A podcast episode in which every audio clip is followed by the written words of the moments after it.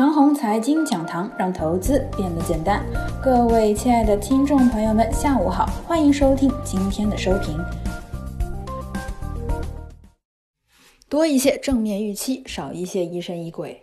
今天这盘面，多数的时间呢都在疑神疑鬼。从早盘开盘，金融股和整个科技股都疲软不堪，而食品、医疗物资、农业、黄金、稀土等呢不断活跃，搅的是人心惶惶。具体是什么原因呢？大家都懂的。这些板块啊，都是属于冲击有利的板块，也就是事态越不可控，这些板块的表现呢就会越好。相比于科技股正统的大白马，金融股等呢，代表着正能量，即经济预期越好，这些板块表现的就越好。从开盘到午后两点半，盘面的戾气比较重，只有到了尾盘的几十分钟，跌了一整天的金融股和科技股略有回升，这代表着正能量。在今天的四个小时交易时间当中，前三个半小时，这盘面给人的预期呢，都是一切还没有完，事态会继续恶化，并且还会夹杂着二零一八年的老问题，也就是中兴通讯又跌了。最后的半个小时，略微给人一些正面的预期，事态呢好像又不会恶化了。北上资金呢尾盘反手买入。今天这盘面呢，完全就是庸人自扰，完全是大 A 的节日恐惧症造成的。这几年呢，被节后的大跌搞怕了，比如二零一八年的十一之后，二零一九年的五一之后，二零二零年的春节之后。个人认为呢，今天的弱势仅仅是自身的情绪，而不是国际上又发生了什么其他的事端。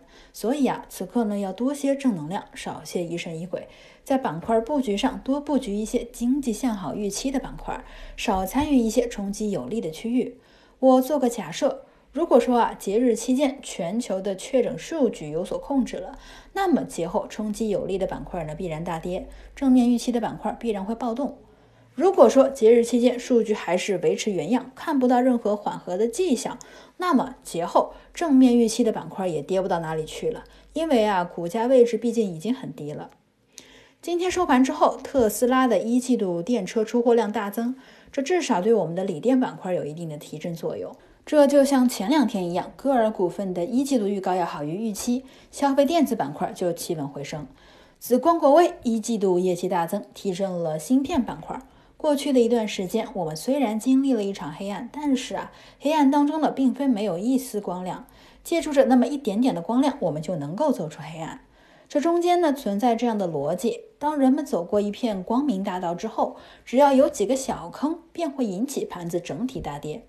比如啊，某一年白马股整体大涨，等公布业绩的时候呢，绝大多数的白马股业绩都是很好的。只是呢，有那么几家业绩不达预期，结果就引起了整体的白马股大调整。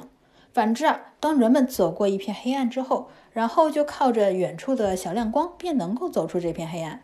这体现到股市上呢，就是当一次大型的冲击当中，股价整体大跌，多数公司业绩下滑，但是存在少量的标杆性企业业绩表现良好，然后呢，就由这些个股指引着整个市场走出黑暗。只是啊，在这一片黑暗当中，有多少人能够走出去？又有多少人还在疑神疑鬼呢？以上就是我们今天的全部内容。祝大家股票涨停！